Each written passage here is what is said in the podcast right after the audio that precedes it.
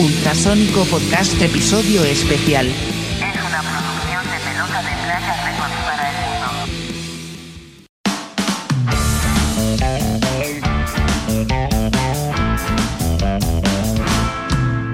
mundo. Ya me cansé de estar esperando. Vete de una vez, pero al carajo. Bienvenidos al podcast. Bienvenidos, Rock and roll,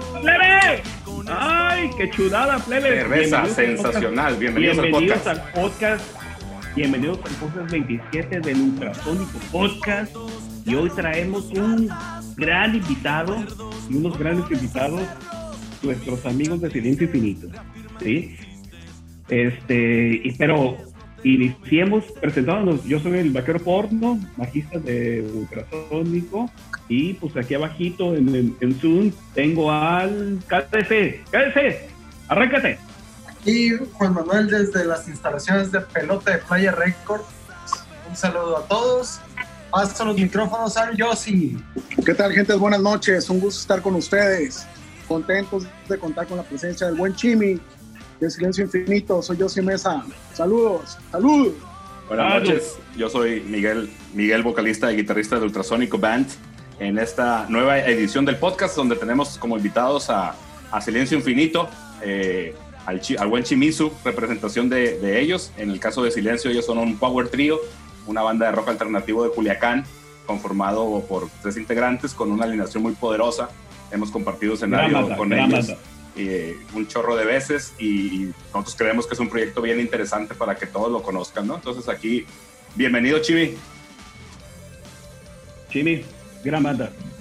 Hola, hola. Gracias por la invitación. No, al contrario, gracias por, por aceptar. Entonces, te- pues para arrancarnos eh, en, en- en- en esta nueva edición del podcast, eh, pues podríamos empezar preguntándote por qué se llaman Silencio Infinito, Chivi. ¿Por qué decidieron ponerle así a la banda? Gran pregunta, gran pregunta, mi amigo. Bueno, pues es una respuesta muy simple. La banda se formó como en el año 2002. Estamos en la preparatoria y en ese tiempo había una un disco que sacaron los Enanitos Verdes y Silencio Infinito es el nombre de, una de una de las canciones de ese disco que sacaron en ese momento.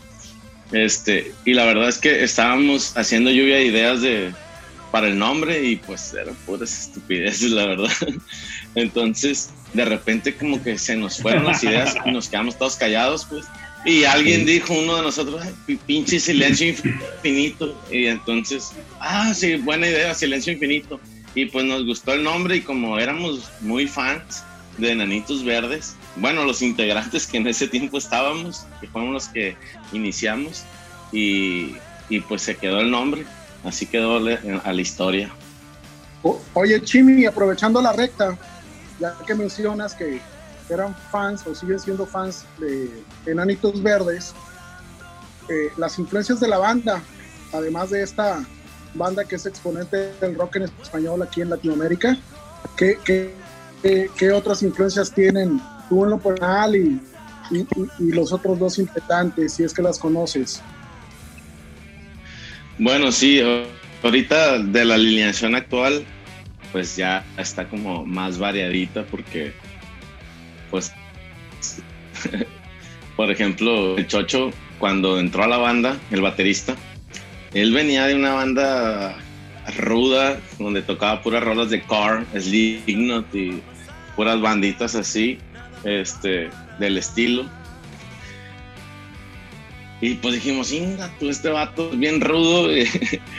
y, y a ver si se acopla, pues como que nos sentíamos medio medio fresas a su lado, pero ya luego sal- le sacó, salió a su lado fresa y ya, ya vimos que, que no era lo que esperábamos tan, tan rudo, pues es más, es versátil, pero esos eran sus gustos principales, pues.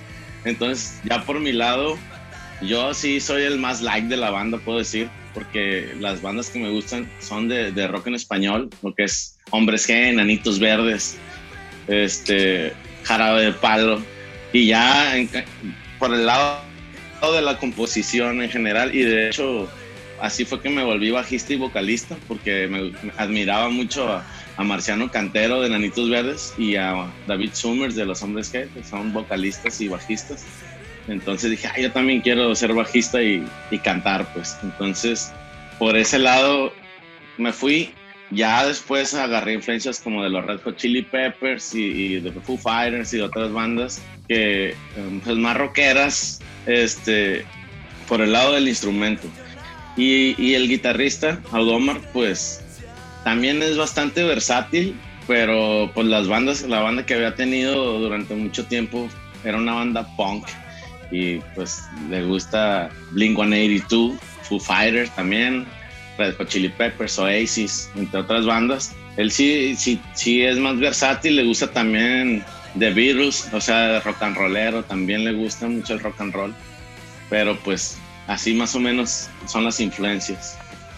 Oye, Chimizo, pero desde un principio, eh, ¿fueron ustedes tres o, o había, hubo gente antes?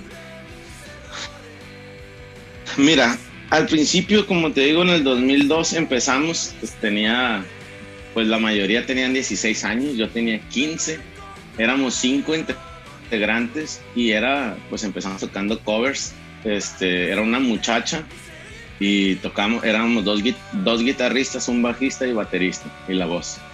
Este, y de hecho, bueno, al principio éramos cuatro sin la muchacha, después se, se integró esta mujer y, y empezamos a tocar en, en bares, en antros y todo, pero yo ya había empezado a escribir las, las letras que, bueno, algunas no, no, nunca vieron la luz, pero yo ya estaba componiendo, casi desde antes de aprender a tocar ya había empezado a componer canciones, entonces Ok. la idea era, pues, a Ok, como fuéramos mejorando, íbamos a meter las letras. Ok, pero siempre fue Silencio Infinito o nada más eran como una banda de amigos haciendo música independiente o, o, o siempre tuvo esta etiqueta de somos Silencio Infinito, estos cinco integrantes con la muchacha que habla. No. Sí, no, de hecho, antes de eso nada más tocábamos con guitarras acústicas y no había banda.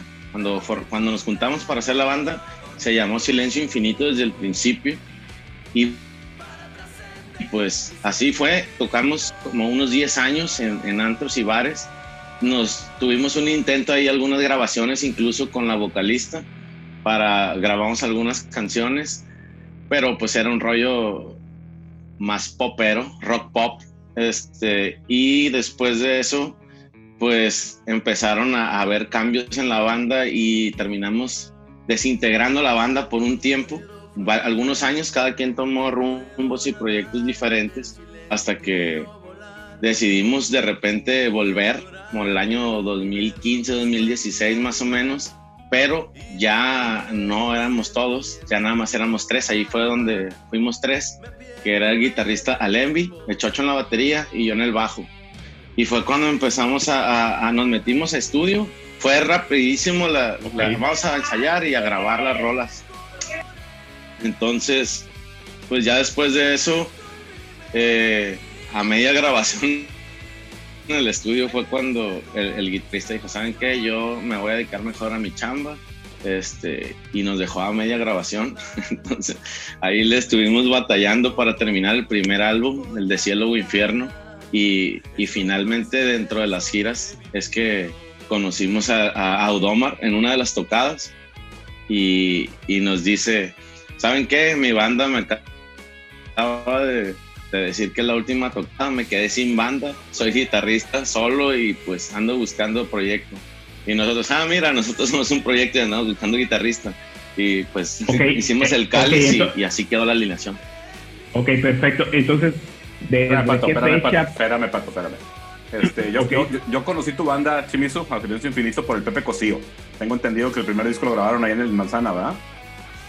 Así es, ahí en el manzano. Y conocerlos a ustedes ya en persona fue en aquella tocada del, del, del 8 Fest, donde incluso creo que todavía no estaba Audomar y no pudieron tocar porque el otro guitarrista tocaba también ese día en otro lado y los dejó colgados, ¿no? Si mal no recuerdo. ¿Sí fue así?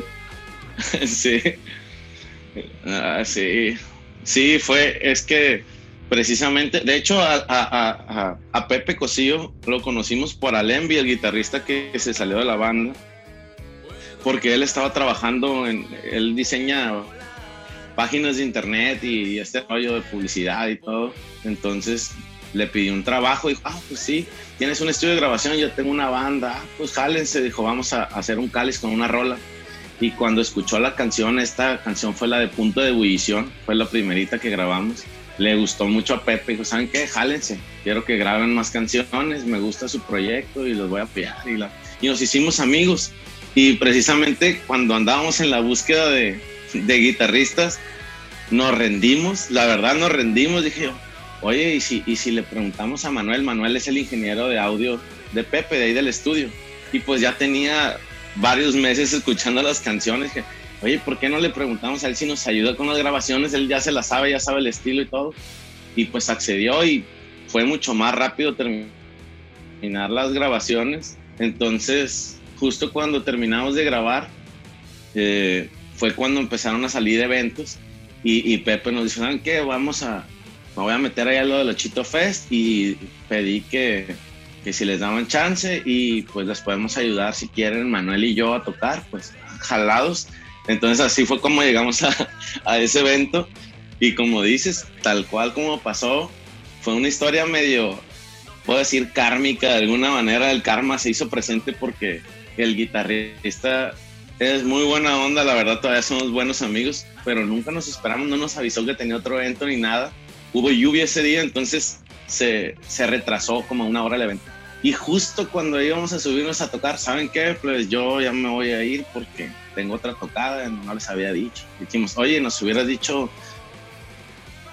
antes si le hubiéramos pedido chance a la, a la primera banda para cambiar o, o algo y que hubieras alcanzado, pero no nos dijiste nada no viejo, sorry, pero me tengo que ir.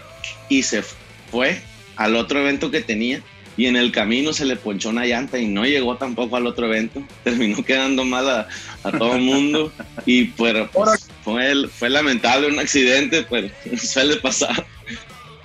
Sí, sí, sí. Oye, ahorita que platicas de que entran a, Manzana a grabar el primer disco, eh, ¿fue en ese momento cuando Silencio Infinito decide eh, grabar su propio material o cómo fue la transición de pasar de tocar covers a componer sus propias canciones y a darles forma en el estudio? Ok, mira, pues es que como, como les digo, yo siempre escribía canciones, pero le dábamos mucha prioridad a los covers y, y la verdad es que justo cuando yo ya quería, ahí sí era totalmente, hey, vamos a grabar canciones propias. Y no, no jalaban porque estaban viendo más por la chamba, por el dinero y eso. Y la verdad es que en ese tiempo pagaban mejor o más bien alcanzaba más el dinero que pagaban en los santos. En ese tiempo, con decirles que pagaban el doble y tocaban la mitad de lo que ahora tocas, entonces nos iba muy bien y como estudiantes nos iba excelente. Entonces, pues muchos, muchos de los integrantes dicen, no, es que la chamba primero y todo. Entonces, una vez que se, se separó esa primera vez la banda, así quedó y solo quedaron maquetas, vamos a decirlo así. Ya cuando decidimos volver a, juntarnos ya de tres, este, para el 2015-2016, ya fue desde el principio es el plan. No vamos a tocar covers, vamos a juntarnos a armar canciones propias y todos estuvimos de acuerdo. Chocho venía de un viaje de, de Nueva Zelanda, no tenía banda ni nada en ese momento, se fue allá de mochilero por un, como por un año y dijo, no tengo proyectos y tengo muchas ganas de tocar, ah, pues jalados. Entonces, así fue como, como empezamos a, hacer rolitos y ya lo demás se fue, se fue dando solo. Está, está, está sensacional esa parte. Eh, sobre todo porque su primer disco tiene 10 canciones, güey. Se ve que ya tenían chamba detrás, ¿no? O sea, 10 canciones. Ahorita hablar de un disco así este, pues, suena fácil, pero realmente, pues todo el mundo está optando por los EPs, por los discos cortos, digamos, y ese disco de ustedes tiene 10 canciones, ¿no? Muy bien puestas, muy bien unificadas en un estilo. Este, las conozco muy bien este, la mayoría de ellas. Este, muy, muy aventurado y muy buen trabajo ahí en el estudio con ese disco y muy bien aterrizado. Yo tengo, tengo su disco en, en original y está muy bien presentado, ¿no? Es, un, un, proyecto completo desde la grabación hasta, hasta el producto terminado, que es un disco en físico con su booklet este, muy, muy vistoso, muy bien hecho, ¿no? Este, muy, muy, muy padre ahí.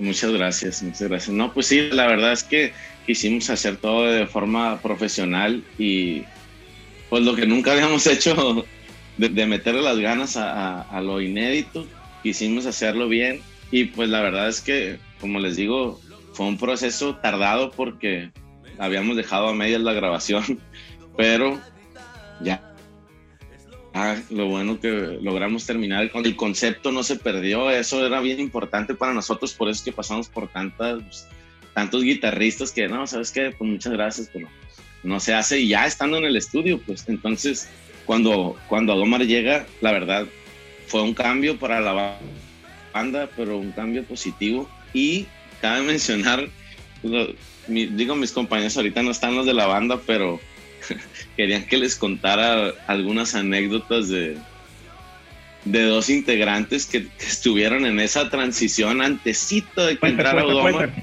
Eh, Cuenta mitote. Cuenta, cuenta, cuenta. Aquí estamos, aquí estamos. Cuenta, cuenta, cuenta. Digo,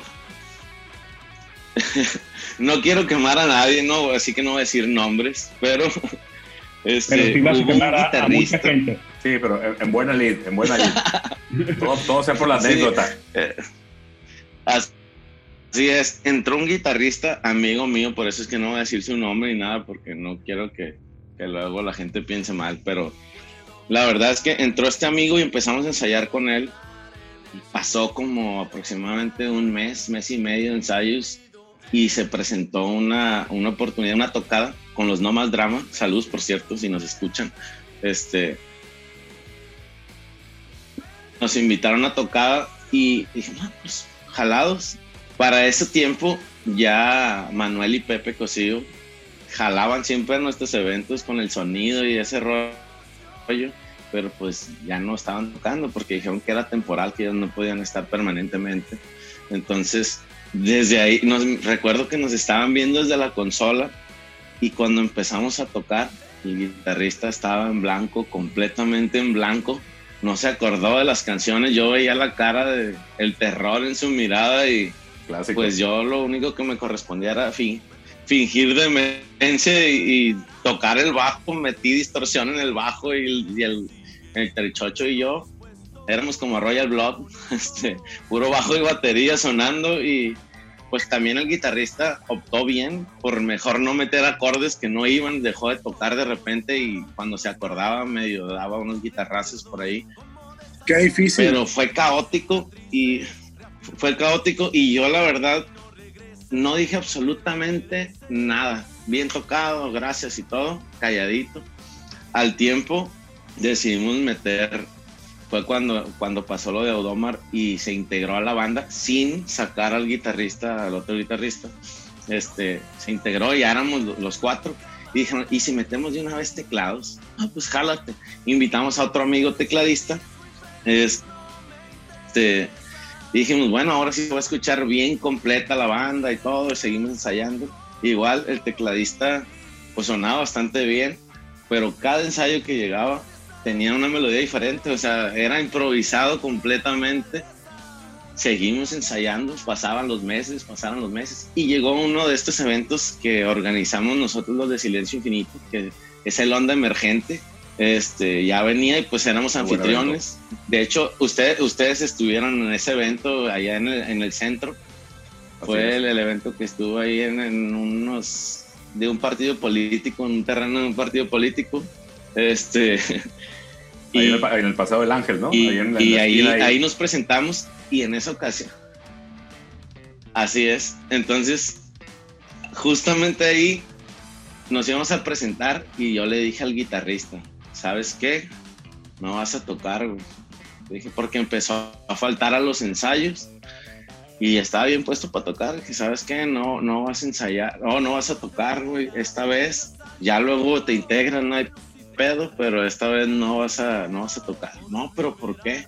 Mira, yo sé que tienes mucho trabajo y no has podido ensayar y la verdad es que no quiero que pase lo de la tocada pasada. Hasta en ese momento yo comenté lo de la tocada porque nunca le había dicho nada. Él solo me escuchó y, y ok, me dijo, está bien. Eh, ya para la semana que sigue me dijo, ¿sabes qué? Me voy a abrir de la banda porque, pues como dijiste, tengo mucho trabajo y no quiero quedarles mal. Entonces se abrió la banda y quedábamos cuatro. Y en ese onda emergente tocamos con el tecladista. Igual, así como les digo, cada canción era bien improvisada, bien improvisada.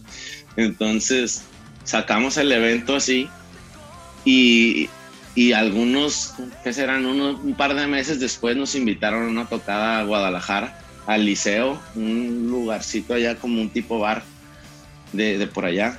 Y, y, pues el tecladista, no, estoy bien puesto, pero pasaba lo mismo, no llegaba de repente a los ensayos y cuenten conmigo para la tocada en Guadalajara. Y entonces cuenten conmigo, pero a veces sí, a veces no. Cuando de repente nos va viendo, un día de repente en Instagram, aquí en Guadalajara, listos para tocar. ¡Ey! Se fueron sin mí dijo, oye, güey, pues es que no ibas a ensayar, que, que no, no, se enteró ni siquiera que nos habíamos ido. Pero más. Pues ya nos había ofrecido carro y todo y nos fuimos sin él, pues. Entonces, pues ya a partir de ahí prácticamente él solo dijo, pues ya me voy a salir mejor si no van a tocar conmigo. No, no se perdieron amistades porque también de alguna manera sabían que eran responsables por no, por no ser, no, no llegar a los ensayos, no, no, no aplicarse y ni siquiera se aprendían bien las canciones, entonces como que no hubo tampoco reclamos o quejas de, de esas salidas de, del, del, grupo. Y la verdad es que finalmente quedamos nosotros tres los que cumplíamos y, y ahí fue cuando empezamos a, a, ensayar y ensayar y ensayar sin parar hasta volvernos ya una banda más sólida y, y empezaron a salir canciones nuevas a partir de eso. Yo me acuerdo, Chimizu, de, de, un evento, de un evento que tuvimos en la Tecate con un evento de motociclistas que en esa ocasión tocaron con ustedes, eh, no me acuerdo si el Pepe Cosío o el, o el, cuate que comentas que es el ingeniero del estudio. Y Audomar tocó con su otra banda, ¿no? Mira, justamente esa tocada fue, fue muy importante porque ahí fue cuando, cuando se hizo esa, esa catafixia de, de Pepe y de, y de Manuel Efectivamente, los dos tocaron ahí, los dos tocaron ahí con nosotros y, y, además eran los encargados del audio. Entonces, como que les da pena, pues, y se escondían los dos guitarristas ahí escondidos, no, no querían ser parte de estar expuestos al público. Entonces, nos dijeron, ¿saben qué? Por allá hay una banda, ahorita los van a ver para que chequen al guitarrista, porque me acabo de decir que se va a quedar sin banda ya le dijeron los muchachos que se van a salir y pues chequenlo y si les gusta le ofrecen el, ahí el, lugar en, en, la banda. Entonces dije, bueno, vamos a ver.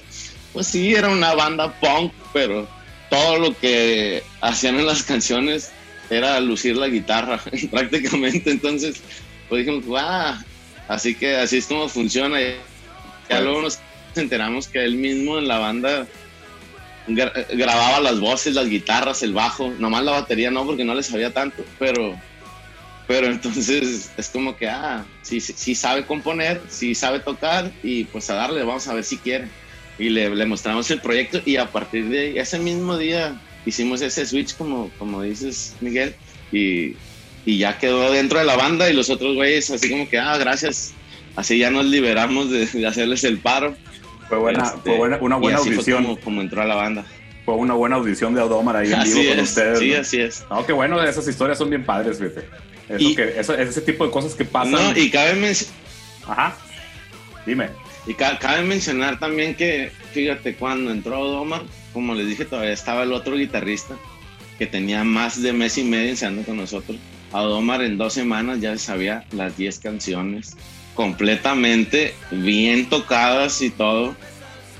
Este se aplicó mucho y pues dijimos, ¿sabes qué? Esto es lo que estábamos buscando. Teníamos rato buscando y no hallábamos a alguien así de responsable y pues así como fue como, como inició.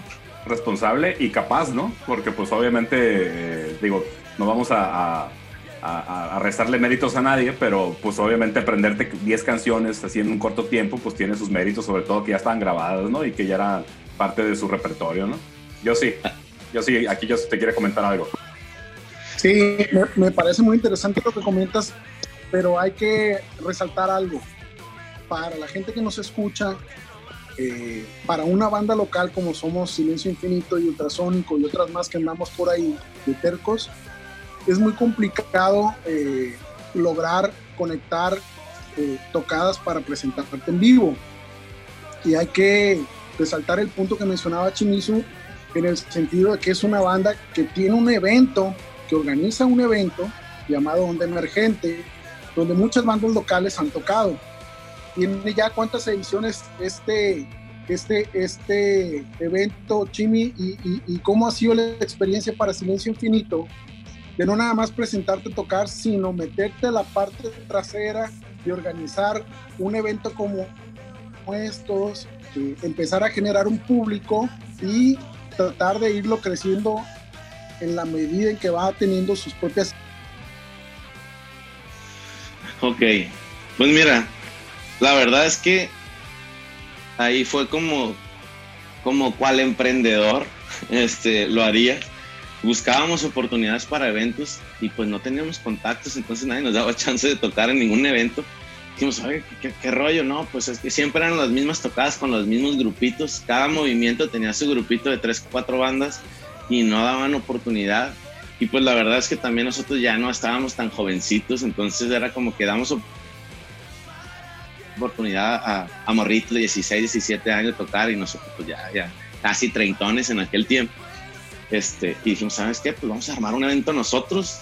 Y, y empezamos a armar el evento precisamente y agradezco mucho a, a, Pepe Cosillo, que en ese momento estábamos grabando en el estudio, dijo, yo tengo equipo, yo los apoyo, vamos haciendo un, evento si no les dan chance. Y aquí, aquí en, el estudio hay ahorita algunas bandas que están grabando y que son buenas y les puedo recomendar. Entonces, pues jálense. Y dijimos, pues, vale. Entonces, ahí conocimos a No Más Drama y a otra banda que se llamaba Arlot, pero ya, ya se, creo que ya se separaron, ¿no? se fueron de viaje a algunos otros países.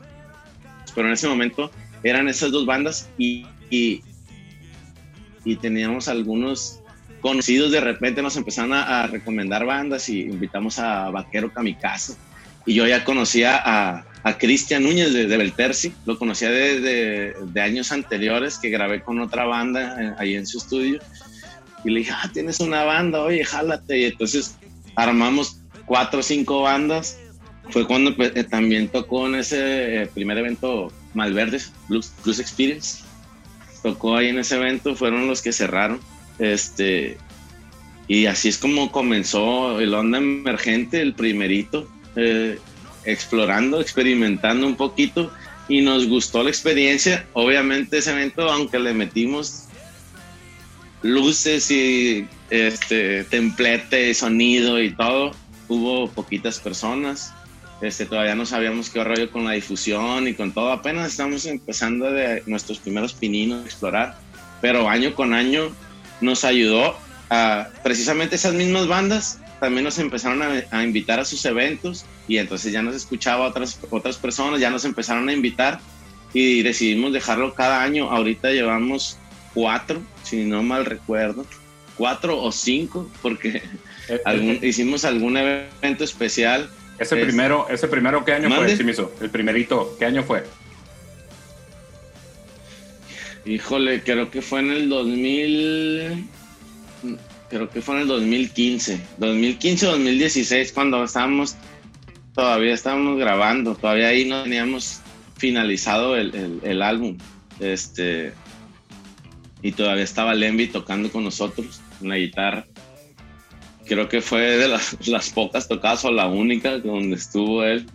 Porque ya después ya fue cuando empezamos a, a cambiar de guitarrista este, y sí, pues si fue en el 2016, van cuatro exactamente, porque y ahora que hicimos a principios de año este evento, no era el Onda Emergente como tal, el Matatena Fest, pero era organizado también por nosotros. Nada más que no, no fue completamente nuestro evento, se puede decir así, porque había, pues los, los dueños de, este antro de la ciudad eran los que estaban patrocinando y escogieron muchas cosas, nos, nos limitaron ciertas cosas que nosotros normalmente permitimos en nuestros eventos, como que es que lleven sus propias bebidas y todo ese rollo. Acá pues era, eh, aparte del cover, había que consumir ahí en el lugar. Entonces planeábamos hacer todavía el onda emergente, pero pues con esto de la pandemia ya, ya se, se suspendió hasta quién sabe cuándo. Esperemos que es. pronto. Sí, totalmente. Oye, no- nos movimos un poquito de tema, no me quiero eh, quedar sin preguntarte. Eh, si te preguntara a alguien y no hubiera oportunidad de que le mostraras alguna grabación o el Spotify de ustedes, ¿cómo, cómo le explicarías cómo suena Silencio Infinito en palabras? ¿Cómo le explicas su estilo, su, su propuesta? Híjole. Híjole, no, no. Nunca me lo he preguntado, fíjate. Nunca me lo he preguntado. Es una buena pregunta, pero es complicada porque, como dije, la- las influencias de todos son, son variadas. Pues es que yo siempre digo que es rock alternativo por lo mismo, porque es demasiado precisamente alternativo entre, entre géneros. Este, pero así que, que, se, que piense en alguna banda que, se me ocurra más o menos que suene igual. No, no, no, la verdad no, no me viene a la mente. Eh, creo que sí se notan mucho las influencias, mis influencias, que porque soy el que escribe varias de las letras, al menos en el primer álbum, Alembi y yo sí teníamos, tenemos muchas influencias en común. Este, nada más que él se, puso más con delays y ese rollo, entonces era medio soe, medio soe, pero, pero con mis toques esos de, de enanitos verdes y de hombres G. Este, pero ya este otro álbum es otra historia. Entonces, si me dices de la banda, que, que no, algo que, nos, que sea un símbolo de la banda es complicado porque al cambiar el integrante se volvió todo más eléctrico, más, más distorsiones. Este, con más toques de un toque de punk, puedo decir así, de las influencias de Audomar por ejemplo, con, se nota la influencia de Blink 182 ahí en, en, en, varias de las canciones, las guitarras.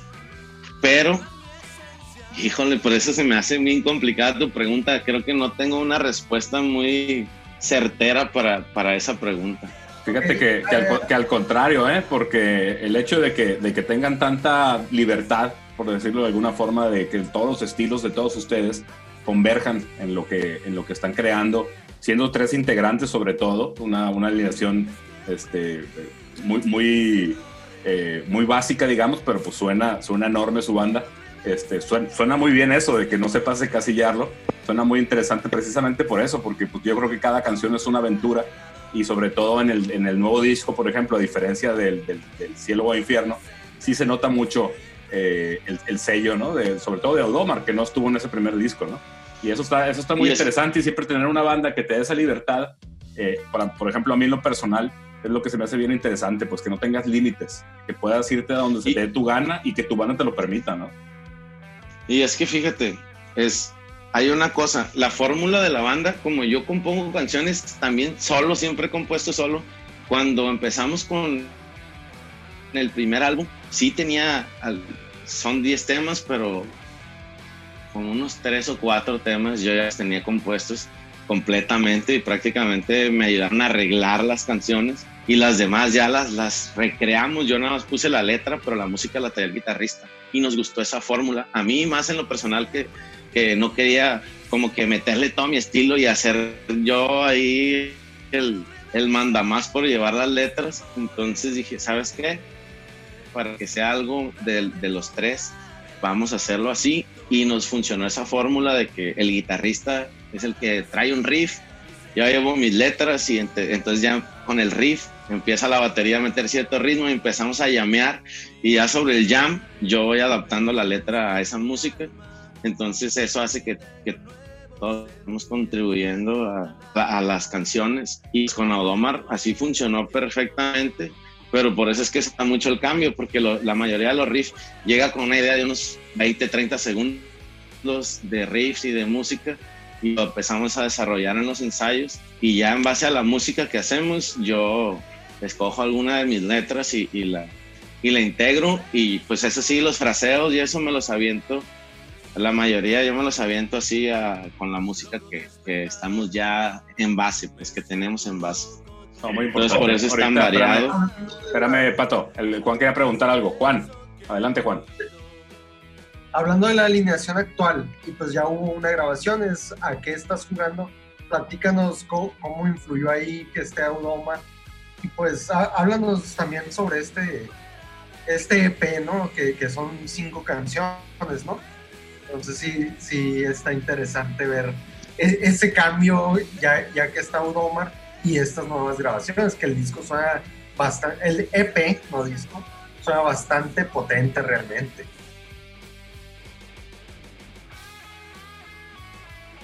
Ah, pues, muchas gracias. Este, fíjate, precisamente como les dije cuando empezamos a, ensayar así todavía, prácticamente para Domar eran los covers, se va a decir así, por el primer álbum porque ya estaba todo hecho. Y primero lo sacó así tal cual como era y poco a poco empezó a meterle su estilo. O sea, era el mismo, el mismo arreglo, pero ya no eran los efectos de delays, sino que empezó a cambiarle un poquito los efectos, meterle un poco más de distor, más crunch a las canciones, a las mismas canciones, sin que dejaran de sonar como estaban antes, solo un poquito mejoradas. O sea, supo hacer ese, esa transición muy bien para que no dijeran, "Eh, ¿esta es otra banda o qué?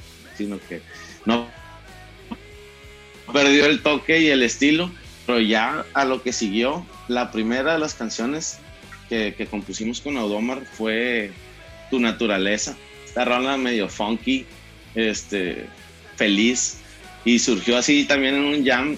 Estaba, de hecho, quería contar la historia, lástima que no pudo, no pudo conectarse, pero estaba calando ahí un, un, un amplificador que compró, un Fender, no recuerdo exactamente el modelo, pero dijo que ay, se le ocurrió esta, este ritmito y empezamos a, a, desarrollarlo en la banda.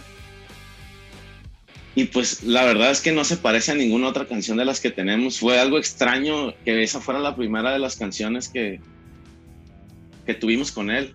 Pero a partir de ahí, como que nos soltamos, alcanzamos a, a volver una banda más, volvernos una banda más sólida y ya de ahí como que dijo, ah, me gustó este rollo. Ya al siguiente ensayo ya empezó a llevar riffs y, y arreglos. Que, que, la siguiente canción, por ejemplo, fue la de ¿Qué es lo que piensas? Y es una rola super punk. Yo creo que es la más happy punk que tenemos de, de todas las canciones. Y dije yo, no, esta, esta canción suena a Bluff, que era su banda anterior de, Happy Punk. Y dije, yo, esta no suena muy bluff, pero pues ya luego le empezamos a poner nuestros toques, fuimos regulando, como quien dice, el estilo de la banda. Y, y finalmente empezaron a salir canciones y más canciones y más canciones, hasta que ya teníamos como 10 temas diferentes y depuramos algunos, pero seguíamos haciendo y haciendo. Y se nos fue yendo el tiempo, la verdad, con eventos y todo, hasta que dijimos, ¿saben qué? Ya es hora de, de meternos a grabar otra vez.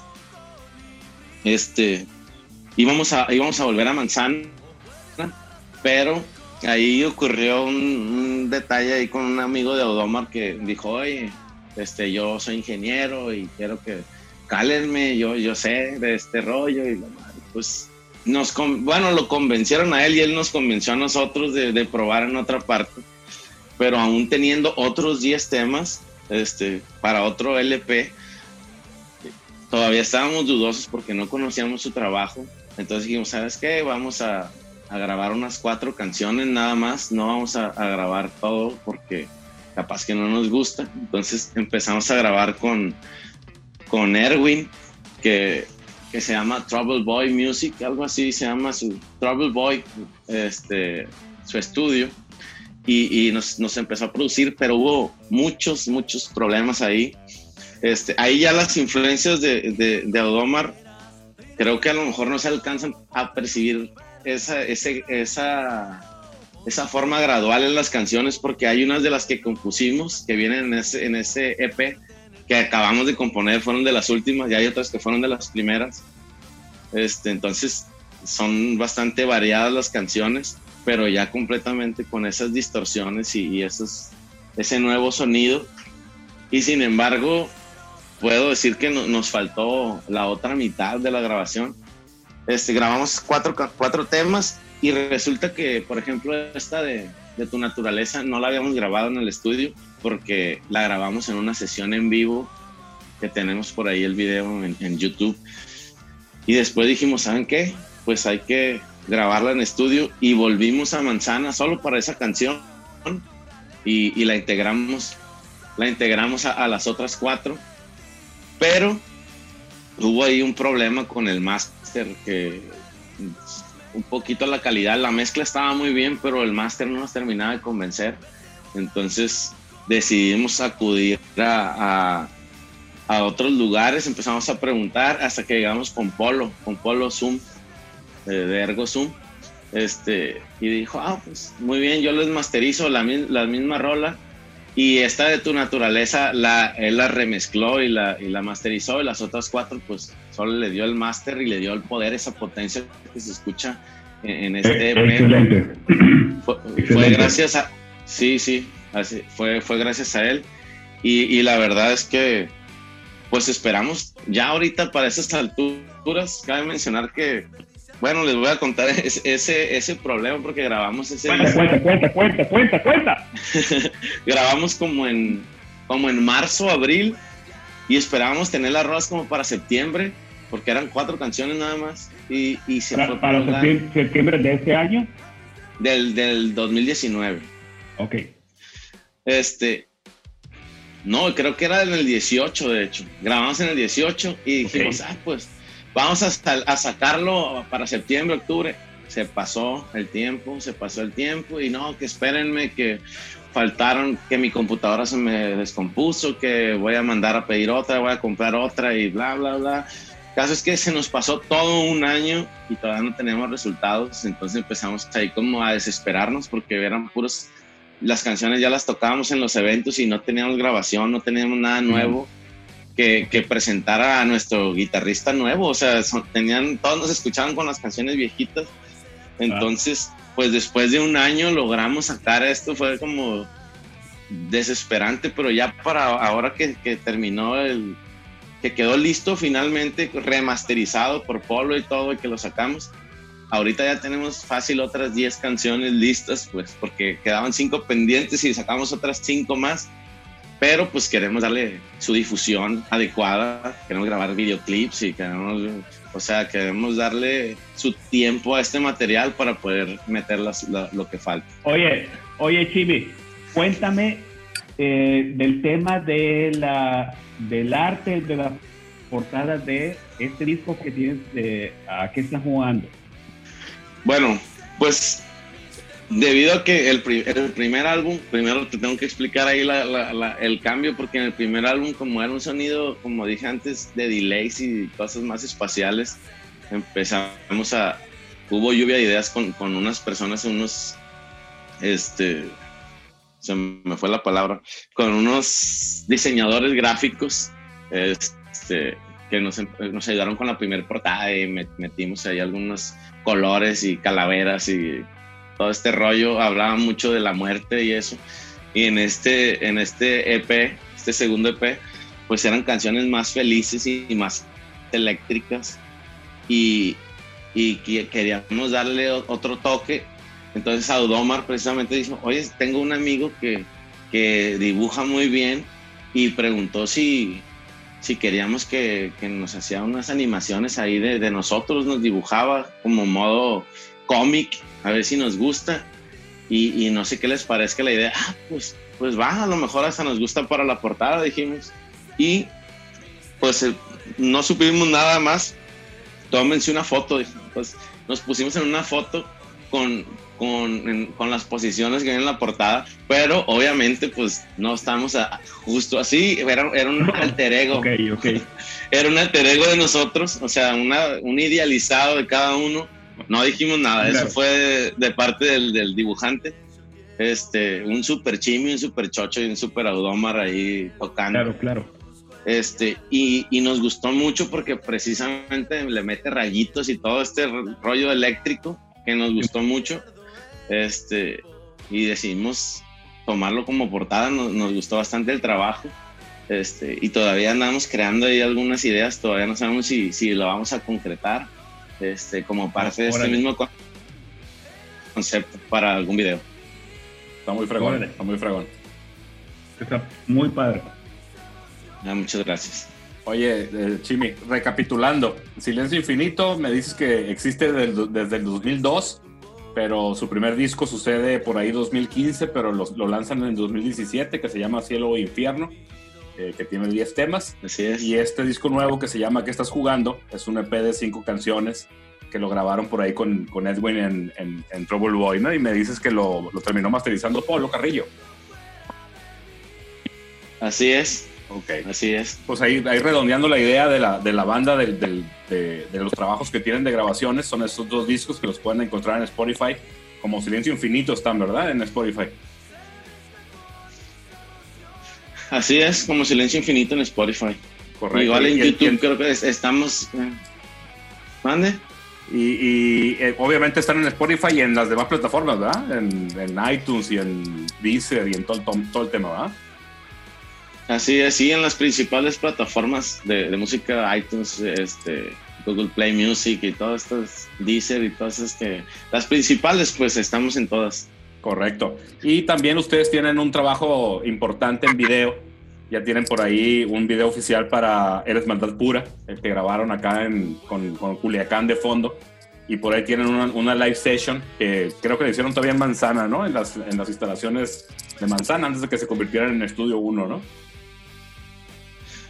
Justamente, justamente. Y la verdad es que, pues dices, digo, es, es halago que digas que tenemos ahí un- cierta carrera en videos, pero la verdad es que yo he sentido que a la banda nos faltan más videos, principalmente por eso que dices que solo es un video oficial, que fue Eres Maldad Pura, y por ahí teníamos la idea de hacer el, el video de, de Punto de Ebullición, pero hubo muchas circunstancias que termin- se terminó cancelando ese video y decidimos después ya tomar una live session porque era la transición entre el primer álbum y el segundo, como para poner algo nuevo que fue Tu Naturaleza y tomar algo del, del, del LP de Cielo e Infierno que fue este...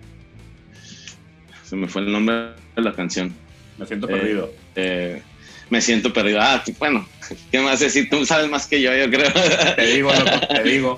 No, es, que me, me- me- siento perdido aprovechando que salió el momento y sin interrumpirte, ahorita seguimos con lo de la live session.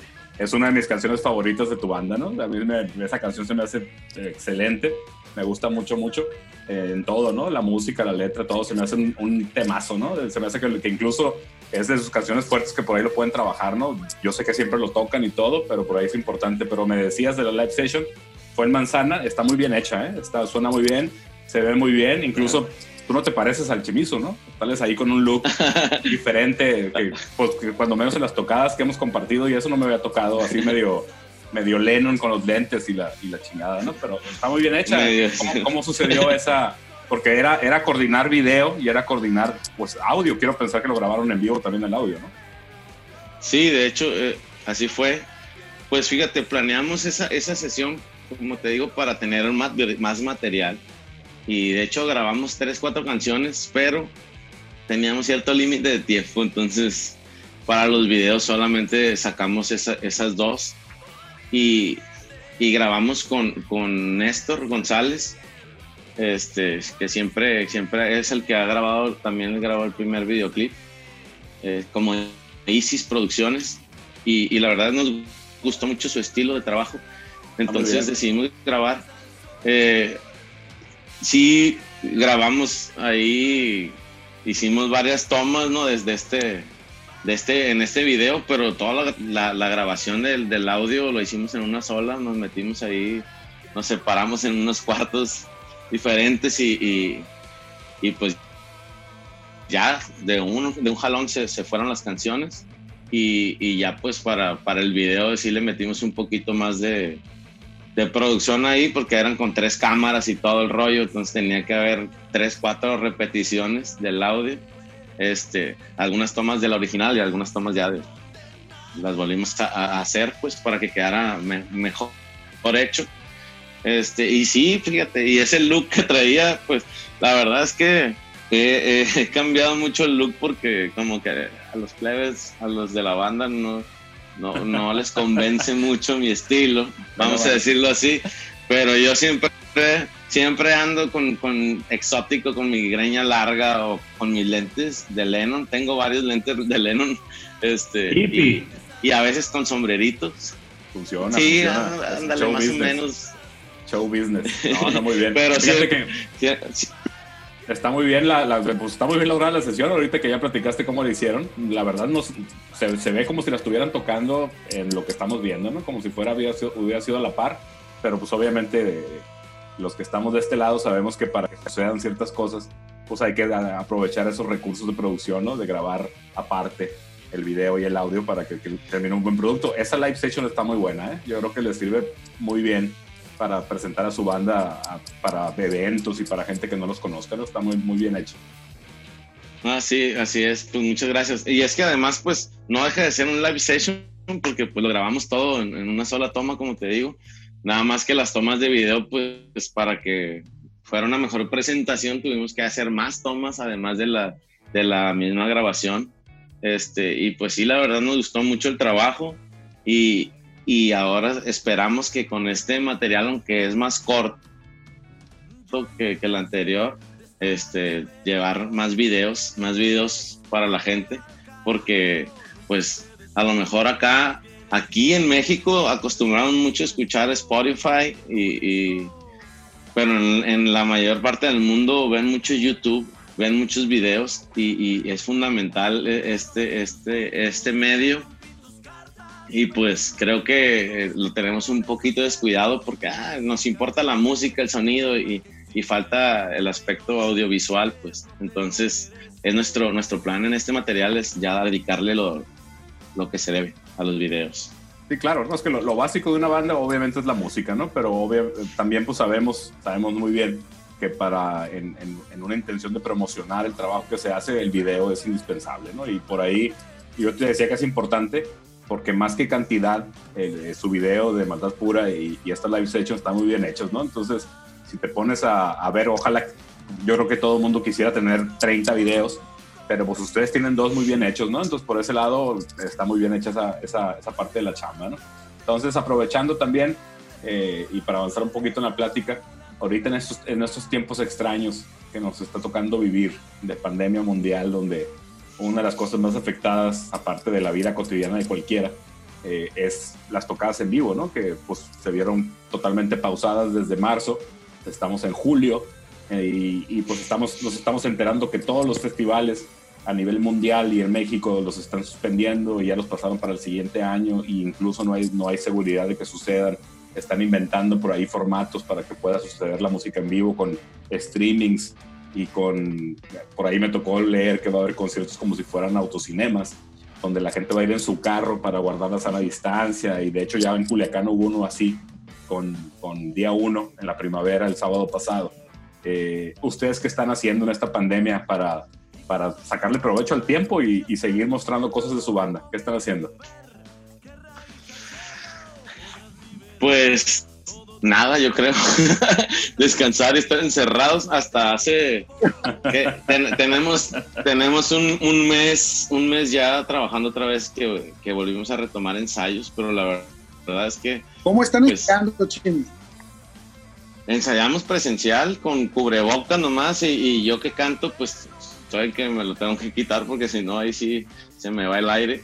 De pero los- sí es este de hecho es un cuarto grande antes ensayábamos en un cuartito cada mencionar como a medio metro cada uno pero cambiamos de cuarto que porque el otro no tenía aire aparte imagínate era un horno en, en estas fechas es un horno Hay que, suf- nos hay que- hay en un sufrir cuarto mucho más grande Hay, hay que sufrir. y ahora, pues,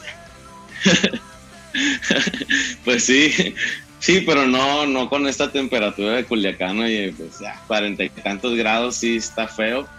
Y, y ahorita pues estamos ahí con airecito acondicionado y como a unos dos metros y cacho yo creo de distancia cada uno del otro. Este, está mucho más cómodo para ensayar de hecho.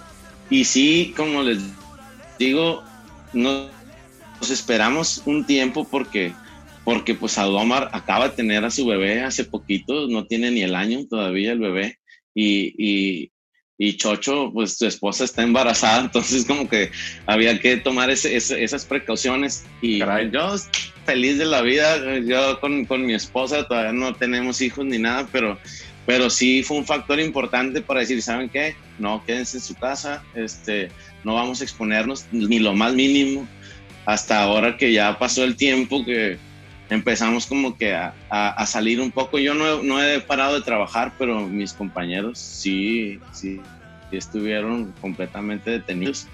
Y pues también ya el ocio y, y el ocio los empezó a carcomer como que ya quiero tocar, ya necesito hacer música. Y entonces empezamos a hacer otro tipo de, de ideas. Yo en lo personal que soy el que casi siempre le, muevo a las redes sociales, los ustedes ya ni siquiera le hacen la lucha, como que tú, tú eres el que sabe hacer eso, tú encárgate de todo. Entonces, pues ahí le ando batallando con el Instagram y el Facebook, que la verdad es que pues yo tenía bastantes otros asuntos pendientes, entonces lo, lo, lo descuidé. Cabe mencionar que lo descuidé un poco y empecé a retomarlo ahora que, que subimos las canciones. Justamente cuando subimos las canciones empecé otra vez a trabajar con, con este material, empecé a tocar algunas puertas para, para estar en el playlist de, de Spotify de, de algunos otros lugares, de otras ciudades, como para mayor difusión. Y pues la verdad es que todavía estamos en lluvia de ideas porque como dices, ya no hay eventos, ya no hay tocadas, este, y, y creo que hay que cuidar también la calidad que le vas a ofrecer a la gente y los streamings. Pues la verdad es que dejan mucho que desear, muchos de los streamings sale peor, o sea, yo escucho algunos streamings y, y de profesionales incluso digo, no, pues o sea, ya, si yo no conociera este proyecto, lo escucho y ya nunca más lo vuelvo a poner. Este, y, y eso creo que es algo muy delicado. Está aumentando la calidad de streaming, pero todavía es algo que se tiene que desarrollar mejor antes de, creo yo, antes de dar algún show, excepto para los que ya tienen a su, a su tribu de fans, vamos a decir así, que extrañan a la banda y los quieren escuchar. Siento que ahí sí es bastante válido hacer un- un- una transmisión en vivo y, darles ese, ese toque. Pero los que estamos buscando crecer y que nos escuche más gente, es un arma de doble filo ese, ese tipo de, eventos. Totalmente, fíjate, porque igual eh, pues no, no, no se cuenta con los recursos, ¿no? Para, para dar una transmisión con calidad en, en- en sonido, sobre todo con la imagen. Quiero yo pensar que con un buen teléfono, pues lo tienes resuelto, ¿no? Nada más el audio se complica ahí, sobre todo pues para meter el audio a un teléfono, a una tableta o a una computadora donde quieras transmitir tu, tu evento, ¿no? Sí está delicado ahí y estoy de acuerdo contigo en eso porque realmente si eres una banda que está creciendo y muestras algo muy pobre, pues realmente te estás dando un balazo en el pie, ¿no? Con la baja calidad, lo que vas a hacer es espantar a la gente y nunca te va a volver a, a- a- a sintonizar cuando te vea por ahí que estás transmitiendo algo, ¿no? Por ese lado, estamos, yo creo que de acuerdo, nosotros también pensamos que, que por ahí el streaming ahorita para resolver, pues funciona para ciertas bandas con ciertas circunstancias y condiciones, pero pues no, no es para todos, ¿no? Y sobre todo, todo el mundo lo está haciendo. Todo el mundo está haciendo streamings, todo el mundo transmite en viernes, en jueves, en sábado. Entonces tienes 30 opciones y pues realmente te vas a ir por la banda más conocida, ¿no? Por ponerlo de, de alguna forma, ¿no? Pero, pero yo creo que, que esto va a terminar eh, pronto de alguna forma y de alguna forma se van a acomodar las cosas para poder seguir tocando, ¿no? Eh, ahorita ya, ya platicamos de, de sus grabaciones, de sus discos, ya platicamos de sus videos, ya nos platicaste pues de lo que están haciendo ahorita con la pandemia. Están lanzando eh, prácticamente el, el- el disco nuevo, remasterizado, eh, en redes. Yo creo que por ahí podría ser un camino interesante para ustedes, tratar de dar a conocer eso que tienen nuevo eh, y, y de alguna forma moverlo, ¿no? Porque pues es importante, ya que lo trabajaste, pues darlo a conocer, ¿no? Es como la siguiente etapa, con la salvedad de que ahorita no puedes darlo a conocer tocando en vivo, que es, que es lo ideal para nosotros, ¿no? Eh, aprovechando, y alguien, si quieren comentar algo ustedes, preguntar algo, levanten la mano. Sí, claro. Eh, para dejar un poco de lado el, el tema triste de la pandemia que nos tiene detenidos a todas las bandas, a todos los músicos, que nos ha complicado la existencia respecto de incluso poder ensayar con los compañeros de banda. Eh, pasemos a la parte bonita ¿no? de una banda de rock, que es tocar, como todas las bandas. Silencio Infinito, pues ha tenido Exacto. bastante participación en, en- en- en nuestra ciudad y ha tenido pues bastantes tocadas entre las participaciones que tiene la banda donde le invitan pero además en el, el propio evento que organizan que es Onda Emergente. Chimi, yo te quería preguntar con este background, eh, una, una tocada que recuerdes con mucho cariño, donde la banda haya estado feliz, donde hayan sentido eh, respuesta de la gente, donde ustedes mismos dicen, qué chingón nos fue esta noche.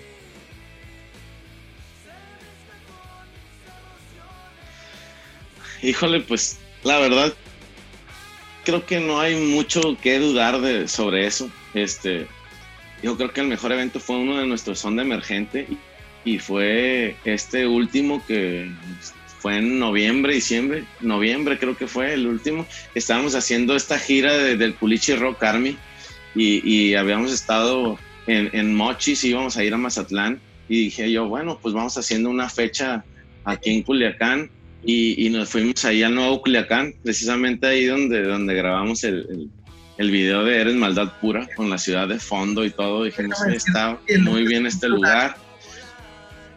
Mande. El lunes cumple un año esa tocada.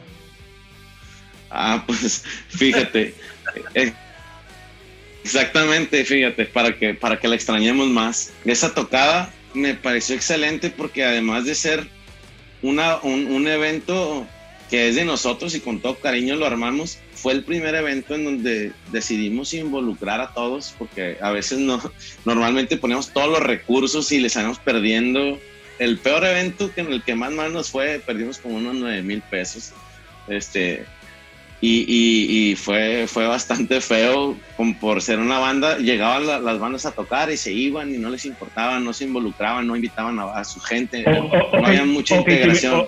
Ok, Chimizo, ahorita platícanos de la mejor tocada que tuvo Silencio Infinito. Esa es, después de ahí Pato. pasamos a. y Esa es. de ahí, Esa es, Pato. Está diciendo que esa es. esa es. Entonces, entonces, entonces es, eh, es lo que digo, era la comparación porque en esta ocasión, como éramos bandas amigas, todas las bandas ya nos conocíamos del Coliche Rock Army, de hecho ya todos habían estado en alguna emisión anterior y como que seleccionamos lo, lo, lo mejor, lo, con lo, con lo, no lo mejor, vamos a decir, con quienes mejor nos llevamos, con quienes mejor nos, integramos. Entonces hicimos ya una comunidad en conjunto, pues los amigos de uno eran los amigos del otro, ya nos conocemos entre todos.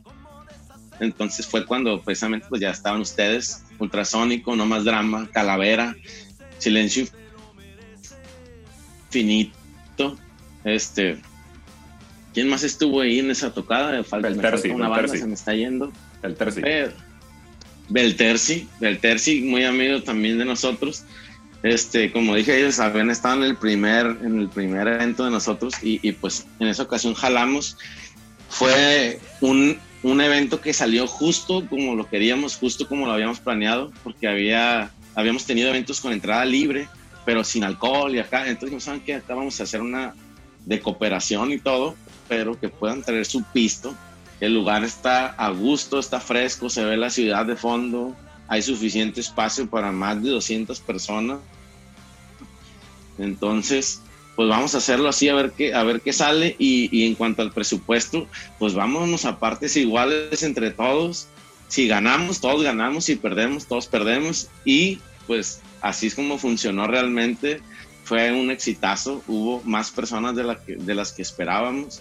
Este, el ambiente se puso excelente. Todos bien pedos también y felices al final. A- este, así fue, así fue. la- Totalmente. Eh, eh, eh, así- fue totalmente. Le- Les platicaba a, a, a los tres de Ultrasónico que fue de las, de las mejores tocadas que tuvimos y no, toda- y no solamente por la tocada, sino sola- no solamente por la interpretación, sin- sino por el ambiente. Estuvo padrísimo estar allí, pasar una tarde con amigos, porque realmente pasamos una tarde con bandas amigas que todos los integrantes de todos los grupos somos amigos y la pasamos genial. Ahora, este, en contrapunto, cuéntanos si tuvieron, cuéntanos cuál fue la peor tocada que tuvieron eh, en, en Silencio Infinito. O sea, Silencio, Silencio Infinito, ¿cuál fue la peor tocada que, tuvieron?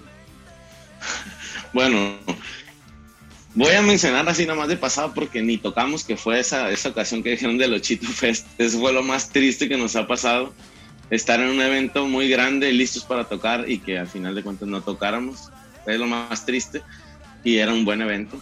Eso creo que es lo más triste. En cuanto a donde sí hemos estado tocando, eh, no le voy a echar tierra a nadie, pero era un evento de, de otro movimiento que era el Culichi Rock Army en un barecito allá en la colonia de Las Quintas. Tampoco voy a decir su nombre, pero muchos ya sabrán cuál bar era. No, adelante, dígalo, dígalo, dígalo. Por la anécdota. Este, fue en el Barabara. Este, y la verdad es que íbamos con todas las ganas del mundo. Precisamente lo que lo- la intención de nosotros era integrarnos con otras bandas, con otros movimientos, para irlos integrando también con nosotros y nosotros con ellos, este, expandir esta comunidad rockera de, de Culiacán. Pero fue lo más triste porque pura intención, nos, nos quedamos con la pura intención. Ni siquiera nuestros propios amigos nos, nos fueron a apoyar en esa tocada. Estaba solísimo este, no estaban ni siquiera los integrantes completos de cada banda, era como que iban llegando y "Ay, ya voy a tocar, tocaban y se volvían a salir, solo, no había ni un alma, este, estaba el dueño del bar y creo que un mesero nada más y, y para de contar, o sea, tres, cuatro personas de los integrantes de todas las bandas, estábamos incompletos hasta nosotros mismos, pues, este, y yo me acuerdo que pues nosotros íbamos cada quien con su pareja, nada más desde la banda y no te teníamos muchos invitados, invitamos a un chorro de gente, pero no sé si era el lugar o, o qué, o qué, o faltó difusión, no sé qué habrá pasado, pero ni un alma en el evento y la verdad creo que fue, la- fue una de las peores tocadas esa. ¿Qué día? Sonamos bien, ¿Qué día era? ¿Era jueves o viernes? ¿O sábado? no, fíjate, ese evento creo que fue en viernes, en, en viernes o en sábado. Y Ok. aún así, pues se supone que debería haber más gente. Claro. Este, y, y no, no fue así. La verdad es que me dio pena también por nosotros que no llevamos personas, pero ellos que ya eran un movimiento de muchos más eventos, dije yo, "Oye, ya tienen su gente. Y no, o sea, ni un alma había. Se me hizo de lo más triste. Este, yo creo que, aunque sonábamos bien, todas las bandas, me gustaron las bandas que tocaron. Conocí de nuevos proyectos y, a partir de ahí los seguí cabe mencionar, pero, pero aún así en cuanto a público, pues la verdad es que te, te quita todo el feeling, toda la inspiración a la hora de tocar, ver vacío y estar ensayando prácticamente ahí. Este, creo que ese fue el peor evento. Bueno, Chimi, y ya que mencionaste ahorita la Culichi Rock Army, que para la gente que nos escucha es un movimiento eh, de bandas locales aquí de Culiacán que se originó pues precisamente por la necesidad que todos tenemos de tocar, un movimiento conjunto de bastantes bandas. ¿Cómo fue la experiencia de Silencio Infinito en la Culichi Rock?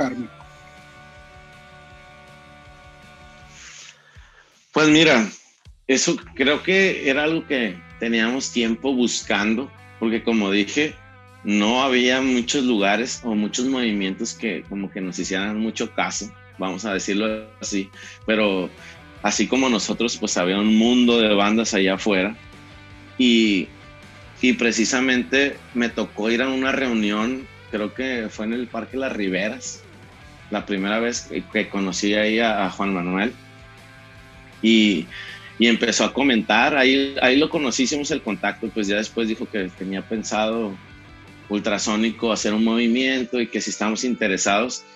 Y la verdad pues nosotros era lo que estábamos buscando, ya teníamos nuestro evento, pero nuestro evento pues es un evento, no, no un conjunto así de un colectivo de bandas, entonces se nos hizo bastante buena la idea de, de de crear esta comunidad nueva con apertura a todas las bandas. Y la verdad es que hicimos una junta y, y ahí conocí a, Calavera, por ejemplo, buenísima banda, este, y nosotros también le avisamos a varias de las bandas que conocíamos, este, como los No Más Drama, eh, y, y, pues Belterci pues ya era conocido en común también, pero hicimos ahí varias amistades y nos ha gustado mucho. Y la verdad es que pues fue picar piedra eh, y, y, yo admiro también este movimiento porque prácticamente nos fuimos quedando los que más les echábamos ganas a, a, al movimiento en general. Muchas bandas de volada se rendían porque pues teníamos que ir a todos los eventos y, y, apoyar a las demás bandas. Digo, eso es lo que debíamos de hacer todos, pero eso se les, les parecía complicado. Era como que sí apoyen ustedes, pero pero nomás cuando tocamos, pero yo no puedo ir cuando ustedes tocan. Y entonces, todo esto fue un gran filtro, que creo que fue lo mejor de todo, porque ha habido un mundo de bandas, 20, 30, 40 bandas, no sé cuántas ha habido, y al final se fue haciendo este buen filtro, donde al final los que se rendían son bandas que incluso ya se han desintegrado, y las bandas que permanecemos son las que seguimos, o sea, seguimos en el movimiento y también seguimos en las tocadas permanentemente y nos hemos hecho buenos amigos. Yo creo que al final de todo es una gran experiencia el Culichi Rock y, espero que, que siga creciendo, la verdad. Muy bien, y respecto de lo que sigue, cuando se pueda, cuando la vida nos permita volver a presentarnos ¿Qué sigue para Silencio Infinito, Chini? ¿Qué, planes tienen? Sabemos pues que están ya regresando a ensayar, sabemos que hay algunas cosas ahí en la lumbre para, para volver a grabar o para retocar lo que tienen ya en, la, en el horno. ¿Qué sigue para Silencio Infinito? Y, y, especialmente también preguntarte, porque pues es muy importante para las bandas locales, ¿qué sigue para el Onda Emergente?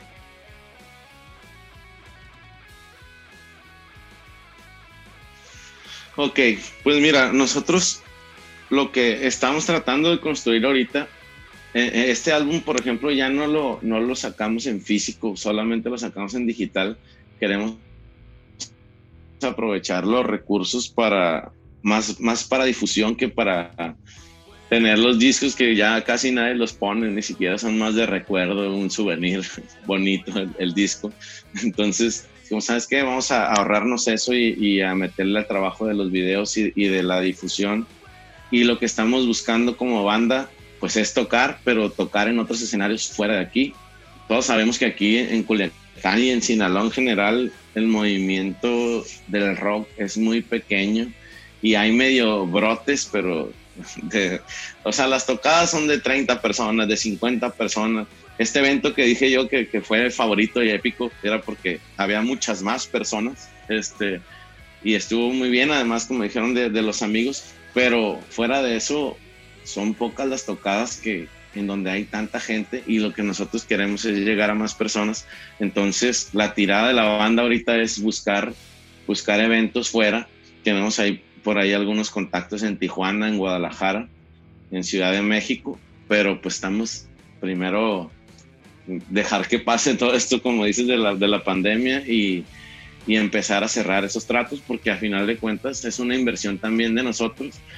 La mayoría de estos eventos no pagan viáticos, entonces tenemos, es inversión de nosotros. Y, y como dije, pues los, los, muchachos, pues uno ya acaba de ser papá y el otro está por ser papá, entonces se nos va a complicar, pero aún así estamos planeando, pues tener bien presentes las fechas y todo, organizarnos bien en, el calendario para, para, estarnos moviendo fuera de aquí. Y, y, pues el onda emergente, contestando tu otra pregunta, la verdad es que ahorita paramos todo eso porque la idea era hacer evento en estas fechas. desde abril, de hecho, queríamos hacerlo porque ya en estas fechas hace mucho calor. Entonces dijimos, no, pues queremos hacerlo en marzo o abril pero pues fue cuando empezó el caos a finales de marzo. Este, y, y ya no lo hicimos y la verdad no estamos planeando ahorita nada porque pues como dicen los, los eventos y festivales grandes a nivel mundial se cancelaron, se pospusieron uno o hasta dos años algunos eventos, entonces preferimos esperarnos hasta que hasta que den luz verde para poder organizarnos otra vez tanto trabajo organizar otro evento porque el lugar donde lo hicimos esta, esta, esta, esta vez ahí en el Nuevo Culiacán, pues es de mi hermana y es más fácil tener acceso a ese lugar y organizar otro evento. Eh, es cuestión de, de, que nos digan, ¿saben qué? Ya, ya se puede hacer eventos, ya va a ir gente, ya puede. Después de por sí uno batalla para que vaya gente y con la pandemia, pues entonces espero yo, a mí me gustaría que, que, que, sea en invierno para que esté a gustito ya el clima, como para diciembre, en alguna posada, onda emergente, posada del CRA o algo así, del Culiche Rock Army, pues este, hacer una mezcla ahí. Me gustaría mucho en diciembre, pero pues si no se puede, habrá que esperar hasta, hasta el otro año. Pues hay que organizarla, hay que organizarla, hay que meterle los kilos, digo, esperando que la cosa se, se ponga plana para poder eh, tener un evento de esa magnitud y, creo que es, es, pues son buenos planes y ahorita pues lo que ahora son planes de que están unidos.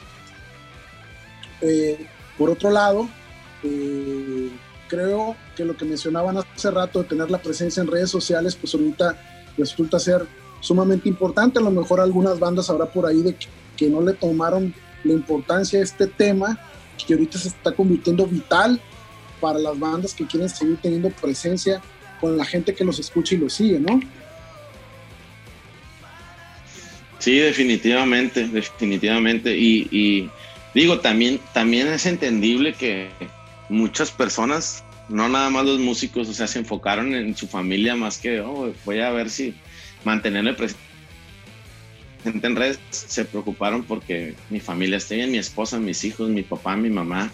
Este, yo incluso en, en la familia, mi mamá tuvo el virus precisamente, ya salió todo bien, todo sano, todo libre ya, pero hubo complicaciones y, y, he tenido conocidos que también tuvieron sus complicaciones. Entonces, mientras hay prioridades, pues ya una vez pasando eso, entonces ya hay, hay opciones de enfocarse, como dices, es importantísimo el tema y, también tratando de, controlar esto, que, no, que la gente no entre en pánico tampoco, porque no, no es la solución. Al contrario, tratar de amenizar un poco como músicos, tratar de, calmar eh, esa, esa vibra de, nervios y pánico. Este, y, y, sí, o sea, empezamos a moverle otra vez a las redes y, como dije, y, como vi también que escuché el, el, el episodio de, de, Calavera, que estos güeyes se pusieron a hacer sus videos en, aprovechando que, que, no había movimiento, que no había nada, pues se, se aprovecharon el tiempo. Este, muchos no tienen trabajo y, y, a veces eso es el problema, que están ocupados y ahorita hay muchas personas que tienen más tiempo y pueden aprovechar este tiempo para, para grabar sus videos o grabar sus canciones en estudio y así. Y nosotros pues este, volvimos a, a, los ensayos, pero también a, a, planificar videos, como les comenté antes, tratando de aprovechar.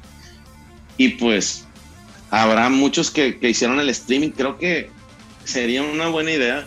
Digo, a lo mejor no, no, es la pregunta que me hiciste, pero quisiera comentar esta, esta idea. Viene de que hay, hay proyectos como, como DTA, me acuerdo que, que hacía sus sesiones en vivo, DTA, que serían un excelente medio para ayudar a las bandas a difusión, aunque se tenga que pagar o, se tenga que invertir, en vez de, hacer estas sesiones de streaming de ensayo horribles que suenan suenan horrible. Este, creo que sería mejor hacer algo más planificado de estudio y, y, y, este, este movimiento de DTA, me acuerdo que me tocó ver muchas, muchas bandas que grabaron ahí y sería un gran material de un gran formato, un, un, un, gran formato de estar sacando cada 15 días, que, que, sea, no sé, alguna banda diferente, este, dos, tres canciones, era lo que, lo que grababan, me acuerdo, allá hace varios años, este, y la verdad es que eso creo que sería un gran formato para ayudar a la difusión de las bandas y, y se mantengan presentes en, en, redes.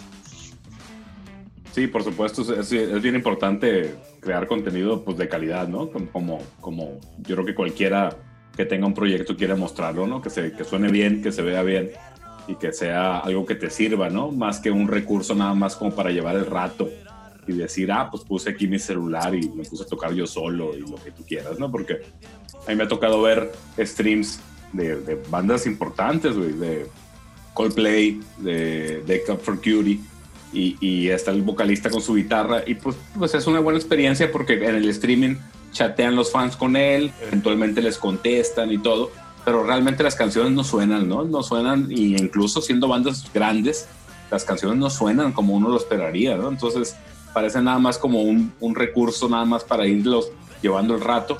De hecho, pues eh, muchos de ellos cuando estaba la pandemia en, en, lo, más, en lo más, más difícil fue cuando más lo estuvieron haciendo incluso semanal, ¿no?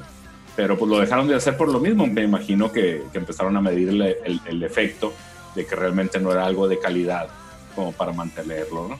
Entonces por ese lado yo creo que es bien importante cuidar la calidad la calidad de lo que estás haciendo para mostrar, ¿no? Porque como ya lo hemos comentado varias veces aquí en este podcast, eh, es, un, es, un, es un arma de doble filo tratar de mostrar algo y que realmente no se note el trabajo, ¿no? Que, que el resultado sea pobre, pues, que no, que no resulte No. ventajoso. Y, a- y además es que, es que, como dije hace rato, este, lo- los artistas que ya están consolidados, que ya tienen millones de fans, sí lo hacen para que, para mantenerse ahí presentes con su gente y la gente se piña y se, se, se emociona al verlos, aunque no se escuche igual la calidad, se ponen a cantar y todo el rollo. Pero proyectos emergentes como nosotros, que estamos en crecimiento, pues es un bajón, se- te estás saboteando solo. Entonces ahí es donde está el riesgo. A nosotros tal vez no nos funciona, a ellos sí les funciona, pero es otro, es otro medio. Igual me ha tocado ver ya algunas nuevas plataformas de streaming que sí le están metiendo, que sí le están invirtiendo y se escucha excelente. Pero pues a nosotros todavía aquí al menos no, no, no tenemos esa posibilidad. Y, por eso se me ocurrió esto que les comenté, que recordé esas sesiones del DTA. Y, y esas son grabadas, pues no, no, son grabadas, editadas y todo el rollo. Este, Sí tienen producción. pues. pero es una, ajá, tienen producción y, y es una manera de, de tener difusión. A mí me ha tocado ver un programa que, digo, no es de nuestro o género, vamos a decir rockero, que se llama Trova Fest, que es este canal que lleva Edgar Oceransky, con excelentes entrevistas, así como las que ustedes están haciendo ahora con el, con el podcast, pero es en, un formato con video y con, es dentro de un estudio de grabación, entonces tienen su pianito, su, su batería y todos los instrumentos y, presentan, hacen algunas, al- con- con- conversan con el artista, platican su historia y algunas anécdotas y además presentan canciones y se avienta, pues Edgar Zeransky se avienta a dueto alguna de las canciones con los invitados. Se me hace un excelente formato que, que si alguien tuviera la posibilidad aquí en Culiacán, Sinaloa, de, de hacer este tipo de programa, pues la verdad es que ayudarían bastante y además que a ellos mismos les serviría porque no hay otra, no hay competencia, pues, y sería un excelente formato y una manera de dar difusión. Pues las mismas bandas, imagínate todo, no hay, no hay otra forma de, de- de llegar a oídos de la gente y, y teniendo este medio, nosotros mismos nos encargaríamos de, de difundir por todos lados y hasta meterle feria, pues. Sí, por Bien. supuesto. Por supuesto, por ahí es Juan. ¿Quieres preguntar algo? No, pues este iba a mencionar que, que, pues ya para, para cerrar este que, que mencionara este la- las redes sociales donde podemos encontrar a, a Silencio Infinito, este supongo que es, bastante variado desde Spotify, YouTube, que, que diga to- todos lados donde podemos encontrarlos. Eh, muy bien, pues mira, estamos en, Instagram y en Facebook como en Silen- Silencio Infinito Band. Eh, en Twitter estamos como Silencio eh, bajo Infini1. Y pues en YouTube, pues así, Si- Silencio Infinito, nos pueden buscar. eh, o pueden buscarnos también con el álbum Cielo o Infierno o, o a qué estás jugando y nos van a encontrar ahí. Estamos en, en Deezer, estamos en iTunes, estamos en Google Play Music, estamos en... La verdad es que no, no me sé todas las plataformas porque solamente nos las subimos y ahí se, se, se propaga por todas las demás. No me sé todas porque la verdad es que yo solo escucho Spotify y, y YouTube, pero, No, o sea, están en todos lados. Están en Deezer, están pero en, la verdad es que en, en las están en, Amazon Sí. Music. Ajá. Así Sí, sí, es. sí. En todas Hay- esas estamos. Sí, hay algunas ahí perdidas que incluso ni conocemos, pero ahí estamos, ¿no? Están ustedes y nosotros. Oye, Así y, es. y aprovechando para cerrar el podcast ya, y no quiero perder la oportunidad de tenerte aquí en corto, sobre todo la canción esta que te platico que a mí me gusta mucho de ustedes, que es la de Me Siento Perdido, de su disco Cielo o Infierno. Esa canción eh, es tuya, la, la letra, la música, o cómo la armaron. Esas canciones, y yo siempre soy de la idea, a mí automáticamente las canciones de despecho o de cierto coraje con una relación y eso conectan muy, muy, muy fácil, ¿no?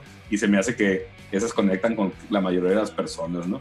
Entonces, a mí esa canción se me hace que funciona muy bien. el estilo que la, que la sacaron cuando la grabaron y, y como la siguen tocando en vivo, que parece como que es igual, pero no es igual. Si le han variado algunas cosas, suena mucho más potente las últimas veces que se las he escuchado. Esa canción funciona muy bien. Esa canción es tuya, nada más. Mira, esa canción es, yo la escribí, pero la música sí la- le, metió, le metió la música al Envy, al Envy Rodelo, mi primer guitarrista. Este, y fue un rollo creativo porque él extrañamente fue una de las rolas que, traía y que tiene una estructura medio, medio extraña musicalmente, fumadona, vamos a decir, y que, y que se salía de, de, las, de las demás canciones, pues era un poco menos comercial. Y la verdad es que yo, mis canciones siempre han sido bastante comerciales, pero en ese momento dije, "Ah, caray, ¿qué le puedo meter de letra? Y empecé a agarrar, agarré mi libreta eh, y empecé a ojear las canciones. Digo, si escuchan El cielo o infierno, ya varios me han dicho, oye, hablas nomás de muerte ahí, y esas todas las letras fueron mías, pues, de muerte y de, de- del infierno y de suicidio y de todo este rollo, este, porque hay una de las canciones que se llama Dios al ayer que habla de suicidio, este, y sí menciono de repente el infierno, el cielo el- y este rollo, pero la verdad es que puse mucha atención en las letras y dejé cinco despechadas de dolor y de infierno, de muerte y todo, y otras cinco más positivas, más de vida, más de, de la contraparte. Lo que pasa es que las canciones que pegaron entre la gente fueron más las de, las de despecho y las de odio y de dolor. Y esta canción de Me siento perdido nos gustó cómo se fue desarrollando, porque como digo, eran estructuras medio raras. Tiene cambios de ritmo, así como si fuera un pedazo de una canción y otro pedazo de otra canción, y así de repente le, le hicimos algunos, algunas variaciones y nos gustó mucho, pero pues sí, o sea, ahí la letra fue la que hice yo y, y la guitarra fue la principal que, con la que empezamos a, a desarrollar la canción, ¿no? La letra ya era viejita, ya la tenía yo desde hace varios años, pero no hallaba en dónde meterla y justo con esa canción quedó perfectamente. Total- totalmente, ¿eh? porque digo, esa canción en vivo funciona muy bien, porque en la forma que la tienen arreglada, el coro explota. El- eh, lo van construyendo y hacen unos arreglos ahí y el, el coro eh, truena, eh, crece ahí de forma muy impresionante, sobre todo siendo una banda de, de tres elementos nada más. Esa canción les funciona muy, muy bien en vivo, ¿no? Es, es- es emocionante. Digo, yo la, yo escucho mucho. Acuérdate que aquella vez en, en mis favoritos de Spotify por ahí del 2017 creo me salió como mis canciones más escuchadas, ¿no? De ustedes. Este, esa canción yo, a, a mí me gusta mucho, se me hace un clásico de Silencio Infinito, ¿no? Ya. Y, y, y obviamente pues me gustaría que escucharla más cuando, cuando toquen en vivo, ¿no? Y, y por ahí de, para, para ya cerrar esto, algo que, que quieran agregar, jóvenes. Eh, un, un saludo a, ya que se mencionó, a Cris Núñez, a Pepe Cosío, este, a los Lomas Drama, Jonathan Juárez, el Garzón y al maestro Erwin Rodríguez. Sí, saludos, saludos a ellos. A todos, a todos, a todos los de las bandas que estuvimos mencionando, que estuvieron en en Onda Emergente, a Belteres y a Calavera, obviamente, eh, estuvieron de padrinos de este podcast, de, de bandas invitadas, a, a Dromas Drama, obviamente, eh, a Silencio Infinito, eh, también obviamente mencionarlos. Eh, eh, toda la gente que se mencionó por aquí, tenemos cierta audiencia en redes sociales, sobre todo en Twitter. También mandarles un saludo a toda esa gente y pues recomendarles que escuchen a Silencio Infinito en, en Spotify y en cualquier plataforma que utilicen. Silencio Infinito, igual en YouTube. Vean por ahí sus videos y vean todo lo que están haciendo, ¿no? Es bien interesante. Jóvenes, ¿algo que quieran agregar? Esto, esto que quiero agregar. Vámonos. Ah, ¿quieres volver a empezar el podcast, Pato? ¿Quieres volver a empezar el Ah, podcast? no, no, no, no, no. A lo que venimos. Bueno, A, cele- Chimizo, a Chimizo. celebrar el rock and roll. Chimizo, queremos agradecerte mucho la disposición de estar en este espacio. Este, estábamos con, con- con la idea de que iban a poder estar todos ustedes, pero hoy en Culiacán hubo una lluvia y cuando llueve en Culiacán todo se desmadra, ¿no? Entonces, qué bueno que pudiste estar tú. Eh, nadie, me- nadie mejor que tú para hablar del proyecto, que tú eres de, de- el, el que vienes ahí desde el principio con las importantes adiciones de, de Chochi y de Audomar al proyecto y es el proyecto que tienen ahorita y es, es un proyecto bien sólido que se nota, ¿no? Se nota la seriedad, se nota la disciplina, se nota las ganas y la pasión que le tienen. Y, y agradecerte por estar aquí, aquí con nosotros, ¿no? Yo sí. Y pues igual reiterar el agradecimiento a Chimi, a Silencio Infinito por la presencia en el Ultrasónico Podcast. Eh, y recordarles que estamos lanzando podcast cada martes para que lo busquen ahí en Spotify y en todas las plataformas eh, y, se enteren de lo que están haciendo las bandas de Culiacán, eh, cómo la estamos pasando, cuáles son los proyectos. Y pues nada, no sé si Chimi quiere agregar algo ya para despedir el podcast. Ah, sí, perdón. Adelante, adelante. Sí. sí, pues nada más quisiera agradecerles por invitarme y pues efectivamente fue, fue medio toda una aventura llegar, llegar a mi casa en medio de la lluvia. Este, efectivamente el plan era estar los tres, pero pues hubo ahí fallas de la luz y todo, todo un show de película hasta que pude estar aquí con ustedes. También agradezco la paciencia y todo para, para estar con ustedes. Y pues la verdad espero que, que, sí, que sigan con su podcast yo ya tenía tiempo escuchándolo, pero me gusta este formato de bandas invitadas. Tenemos ahí un poco de fallas técnicas. Vamos a esperar que regrese Chivizo. De fricción, se le fue la microonda. Bueno, mi José, despide este podcast como tú solamente lo sabes hacer. Ok, pues esto fue Ultrasónico Podcast número 27. Muchas gracias a Silencio Infinito por estarnos acompañando en esta edición.